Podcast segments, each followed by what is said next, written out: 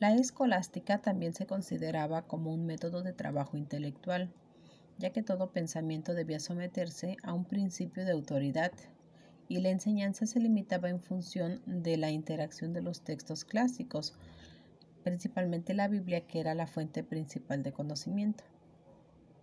A pesar de esto, la escolástica motivó el razonamiento y la especulación, pues supone adaptarse a un sistema riguroso y lógico que estaba estructurado en el esquema del discurso, ya que debía ser capaz de exponerse a enfrentamientos y preparar defensas.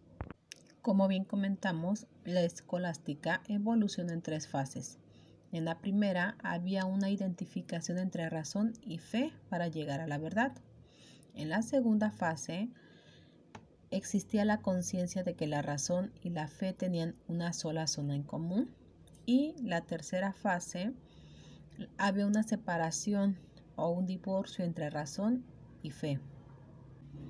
Aunque se marcan prácticamente los siglos a mediados del siglo XI y XV como la época de la escolástica, bueno, pues hubo unos orígenes a comienzos del siglo IX y desde esta fecha hasta lo que es el siglo XII, la escolástica se marcó por una polémica cuestión de universales que opone a los realistas encabezados por Guillermo de Champiux a los nominalistas, representados por Roselino, y a los conceptualistas, guiados por Pedro Abelardo.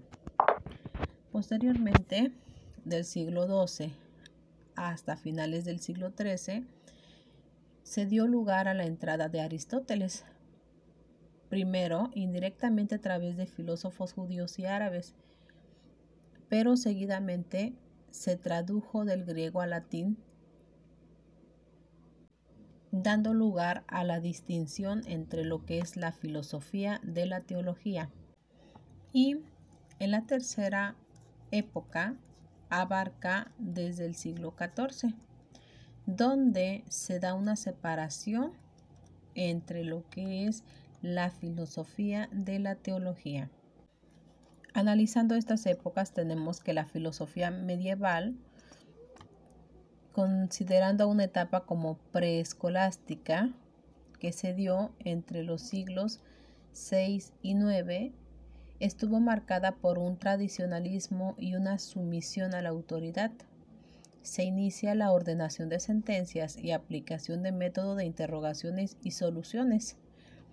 Comienza además una producción de recopilaciones de textos.